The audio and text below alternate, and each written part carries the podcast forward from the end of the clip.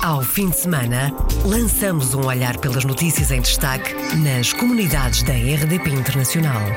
As reportagens, os protagonistas e os acontecimentos na revista da semana. Edição de Virgílio Luís Silva.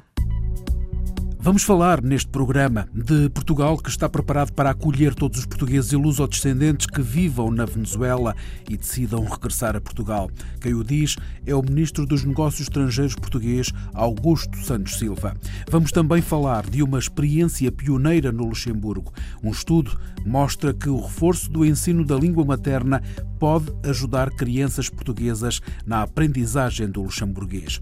E vamos também falar de um torneio de golfe nos Estados Unidos que conseguiu angriar quase 40 mil euros para apoiar o Centro da Terceira Idade em Cambridge. Bem-vindo à Revista da Semana. Revista da Semana. Iniciamos esta revista da semana com a notícia que a Naipal vai apoiar uma jovem modelo luso-americana para representar a diáspora portuguesa na Miss Diaspora Models, uma competição internacional de beleza. Isabel Coelho Marques, presidente da New York Portuguese American Leadership Conference, disse à RDP Internacional que esta é a primeira vez que uma representante da comunidade portuguesa concorre a esta competição. A Naipal que vai apoiar uma jovem da nossa comunidade para concorrer a um concurso da diáspora vai ter lugar em Nova York, que é o Miss Diaspora Models Beauty Competition. Vai ser a presença da comunidade portuguesa neste evento, a primeira vez que Portugal a ser representado neste evento. Nós somos os apoiantes e somos os sponsors desta jovem luso-descendente aqui de Nova York. A Marília Ferreira tem 18 anos, é luso-descendente, nascida cá nos Estados Unidos e foi eleita Miss Farmingville do Clube Farmingville aqui no Estado de Nova York. E este vai ser um dos eventos onde vamos poder trazer mais visibilidade à nossa comunidade junto de um dos eventos de beleza da cidade de Nova Iorque. A Nepal, que associou-se à Diaspora Models, escolheu Marília Ferreira, de 18 anos de idade, eleita Miss Farmingville. A Miss Diaspora Models deste ano teve lugar na sexta-feira passada, dia 12 de outubro, em Nova York. O governo português garante que tudo será feito para esclarecer as circunstâncias da morte de um português em Caracas, no sábado da semana passada. O português, engenheiro de 36 anos, foi morto por vários homens armados por motivos que ainda não se conhecem. José Luís Carneiro, secretário de Estado das Comunidades, na altura, em visita à Venezuela, disse que tudo aponta para uma tentativa de assalto com arma branca. As informações de que dispomos é que se terá tratado de uma tentativa de assalto eh, com violência eh, com arma branca, eh, que terá levado, portanto, a, ao seu assassinato. José Luís Carneiro, secretário de Estado das Comunidades. Os indícios que podem explicar o assassinato de um engenheiro português de 36 anos, contados por Pedro Saguerra, que esteve em Caracas. Nasceu na Venezuela, viveu nos Estados Unidos, onde tirou o curso de engenharia. 36 anos, trabalhava para uma das maiores empresas de telecomunicações aqui da Venezuela. O seu corpo foi encontrado na Avenida Rio de Janeiro, perto da favela de Petar, a maior da América Latina, onde vivem qualquer coisa como 3 milhões de pessoas. Ainda não sabe o que é que aconteceu. A família já pediu que seja tudo investigado. A polícia já fez saber que só no último fim de semana foram assassinadas 10 pessoas aqui na capital, em Caracas. Os pais do engenheiro português de 36 anos vivem em Portugal, na região de Aveiros, e fazem parte dos lusodescendentes que abandonaram a Venezuela. Portugal está preparado para acolher todos os portugueses e lusodescendentes que vivam na Venezuela e decidam regressar a Portugal, diz o ministro dos Negócios Estrangeiros português, Augusto Santos Silva. O ministro falava numa conferência de imprensa em Lisboa com a chefe da diplomacia europeia. Nós estamos preparados para acolher todos aqueles que entendam exercer o seu direito de regressar a Portugal e acolhê-los quer nos nossos centros de emprego, quer no nosso sistema de saúde, quer nas nossas escolas e universidades, para eles ou para os seus filhos, quer eh, no nosso sistema de segurança e de proteção social. O trabalho desenvolvido entre o Governo da República e o Governo Regional da Madeira a este propósito tem sido excelente e, portanto, eu diria que a nossa preocupação maior hoje continua a ser com uh, o bem-estar dos portugueses e luso-venezuelanos que estão a residir na Venezuela. E é aí que nós temos concentrado todos os nossos esforços. O ministro Augusto Santos Silva disse que existem mais de 18 mil empregos e que muitos dos portugueses regressados já estão colocados. Há seguramente mais que 18 mil empregos, visto que o ritmo de criação de emprego eh, na economia portuguesa tem sido bastante bom nos últimos anos. Eu recordo que dos quase 3 mil inscritos de origem venezuelana ou portugueses anteriormente radicados na Venezuela, eh, inscritos no Centro de Emprego do Funchal, neste momento mais de dois terços já obtiveram colocação e também o mesmo se passa no continente. O ministro frisou, contudo, que a preocupação maior do governo português neste momento continua a ser o bem-estar dos portugueses e lusodescendentes que estão a residir na Venezuela. Há 20 mil ofertas de trabalho para a comunidade luso-venezuelana que queira vir para Portugal. Vagas disponibilizadas online pelo Instituto de Emprego e Formação Profissional. Há vagas em várias áreas e a inscrição pode ser feita pela internet.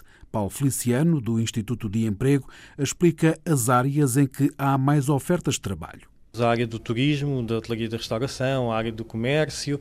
Eh, na área da indústria também temos uma grande disponibilidade de ofertas eh, na área da indústria metalomecânica, da indústria automóvel, da eletrónica, que são setores eh, que têm muita dificuldade em, em recrutar perfis especializados. Também temos na área da agricultura, de resto já há um conjunto de, de venezuelanos que estão a trabalhar nessa área já em Portugal. Também na área das tecnologias de informação e comunicação, que também é uma área onde em Portugal neste momento temos temos dificuldade uh, em encontrar pessoas. As vagas disponíveis para a comunidade luso-venezuelana que queira vir para Portugal, tudo através da página online do Instituto de Emprego e Formação Profissional. A plataforma do IEFP Venezuela foi desenvolvida em cooperação entre a Secretaria de Estado do Emprego, tutelada por Miguel Cabrita, e a Secretaria de Estado das Comunidades Portuguesas. A única condição para optar para este programa é que sejam cidadãos portugueses ou lusodescendentes com origem na Venezuela e que tenham nacionalidade portuguesa portuguesa. A nacionalidade portuguesa, aliás, é uma condição essencial. O secretário de Estado das Comunidades acrescentou que o governo gostaria de, no futuro, alargar este programa a outras comunidades portuguesas no mundo. É uma experiência pioneira no Luxemburgo. Um estudo mostra que o reforço do ensino da língua materna pode ajudar crianças portuguesas na aprendizagem do luxemburguês. Segundo a investigadora Pascal Engel de Abreu, a experiência serve de base a um projeto que pode vir a ser aplicado logo desde a educação pré-escolar, podendo contribuir mais tarde para facilitar a aprendizagem da escrita no ensino primário. Para o coordenador do ensino de português no Grão-Ducado, o professor Joaquim Prazeres, o estudo confirma a tese. Este estudo tinha esse objetivo de demonstrar até que ponto é que o desenvolvimento da língua portuguesa, e neste caso não só da língua portuguesa, mas da língua materna, tem e contribui para o desenvolvimento das outras línguas. E neste caso do Luxemburgo, tanto para o desenvolvimento e para a aprendizagem também da língua luxemburguesa. Todos nós estávamos conscientes que isso era realmente possível e que estávamos a trabalhar nesse sentido. Este estudo veio demonstrar, caso fosse necessário, que realmente o desenvolvimento da língua materna nos primeiros anos e, sobretudo, quando se entra logo no primeiro ano de escolaridade, portanto, neste caso, a escolaridade obrigatória no Luxemburgo começa aos quatro anos, portanto, logo nesta primeira fase, vai contribuir também para o desenvolvimento e para a aprendizagem das outras línguas. E no caso do Luxemburgo, são três línguas que nós temos em presença. O professor Joaquim Prazeres disse na RDP Internacional que, com base nos dados deste conhecimento, há um projeto para o conhecimento da língua materna desde muito cedo não só com base neste estudo, nós já estamos, juntamente com o Ministério Luxemburguês, portanto, a Coordenação de Ensino e o Ministério Luxemburguês, participam num projeto que é precisamente assistente de língua materna no ciclo 1 eu quero fazer uma precisão, o ciclo 1, quando falamos de ciclo 1 no Luxemburgo, corresponde ao, ao ensino pré-escolar, portanto à educação pré-escolar, e eh, já temos um projeto nesse sentido, neste momento com cerca de 260 alunos, em que o objetivo é precisamente esse, reforçar a língua materna, desenvolver o conhecimento da língua materna, para que isso torne possível e melhor, digamos assim, a aquisição também das outras línguas.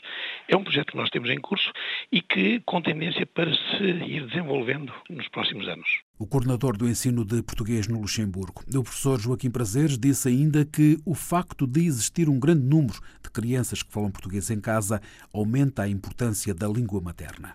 Nós temos neste momento no Luxemburgo cerca de 86% dos alunos de origem portuguesa falam português em casa, o que provavelmente é caso único na diáspora. Daí se perceber precisamente o importante que é, a partir do momento em que o aluno entra no sistema educativo, a partir do momento que ele é escolarizado, e estamos a falar de miúdos com 3, 4 anos, logo no início, haver também a língua, a presença da língua uh, materna, neste caso da língua portuguesa, uh, na escola que esses alunos frequentam. E este estudo veio demonstrar precisamente a importância deste desenvolvimento da língua materna no próprio meio educativo. O professor Joaquim Prazeres, coordenador do ensino de português no Luxemburgo, o estudo acompanhou no Grão-Ducado 186 crianças portuguesas com idades entre os 4 e os 6 anos em 84 turmas do pré-escolar, a maioria de meios socioeconómicos desfavorecidos.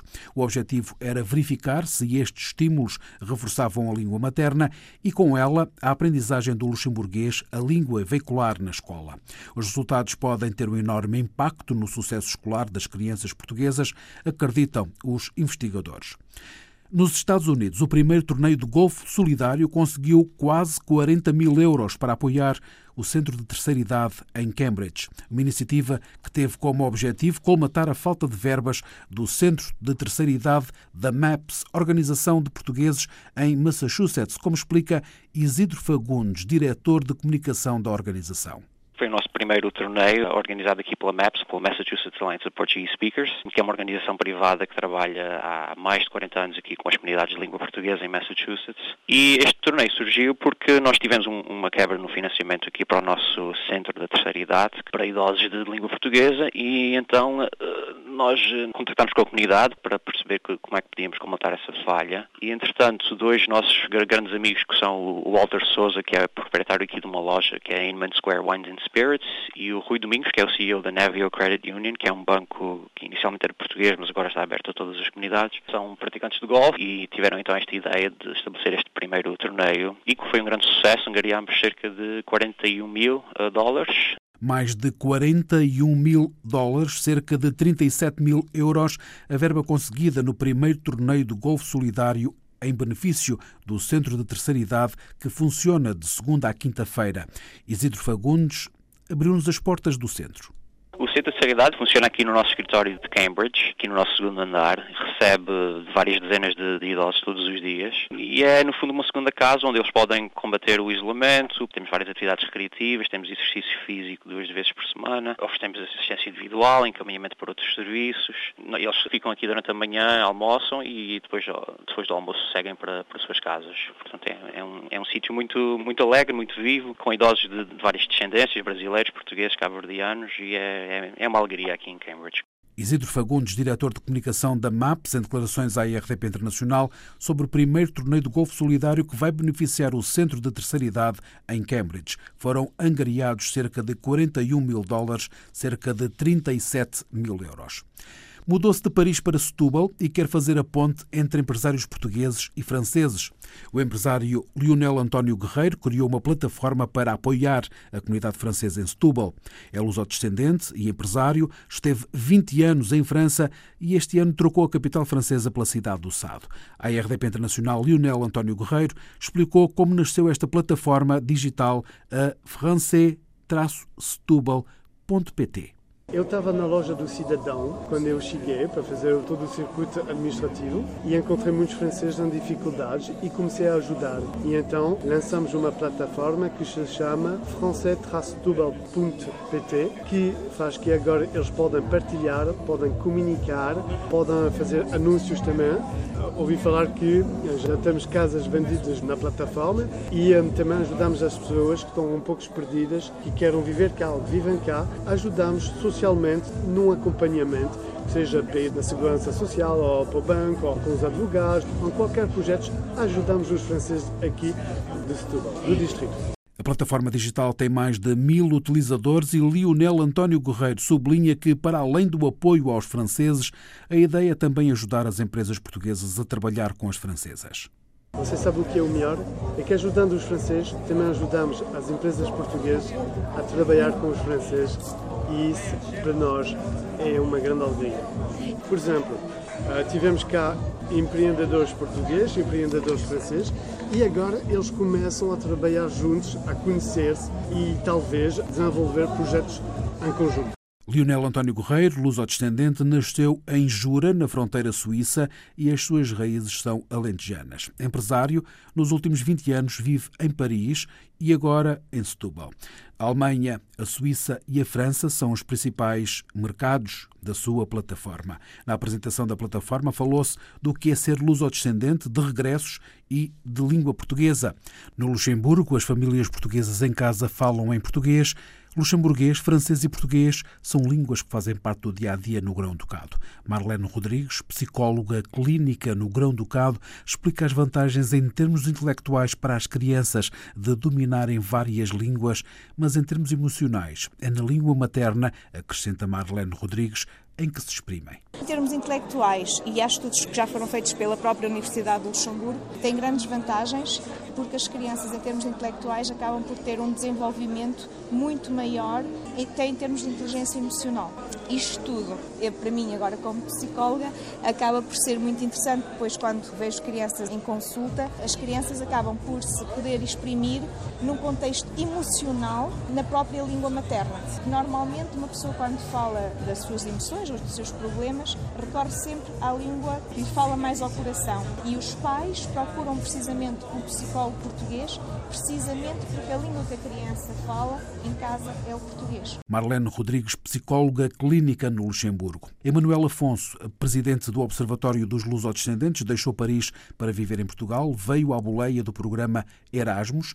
Emanuel comentou à RDP Internacional os apelos ao regresso do primeiro-ministro aos portugueses no estrangeiro e diz que é esperar para ver. Vim no intercâmbio Erasmus, sem me desprezar, obviamente, a iniciativa do Sr. Primeiro-Ministro, o que eu conheço empiricamente desse tipo de medidas e de reação que vão ter os portugueses residentes no estrangeiro, é esperar para ver, porque não é a primeira vez, houve vários governos onde os, esses benefícios são dados e retirados logo a seguir, inclusive pelos mesmos governos do mesmo partido.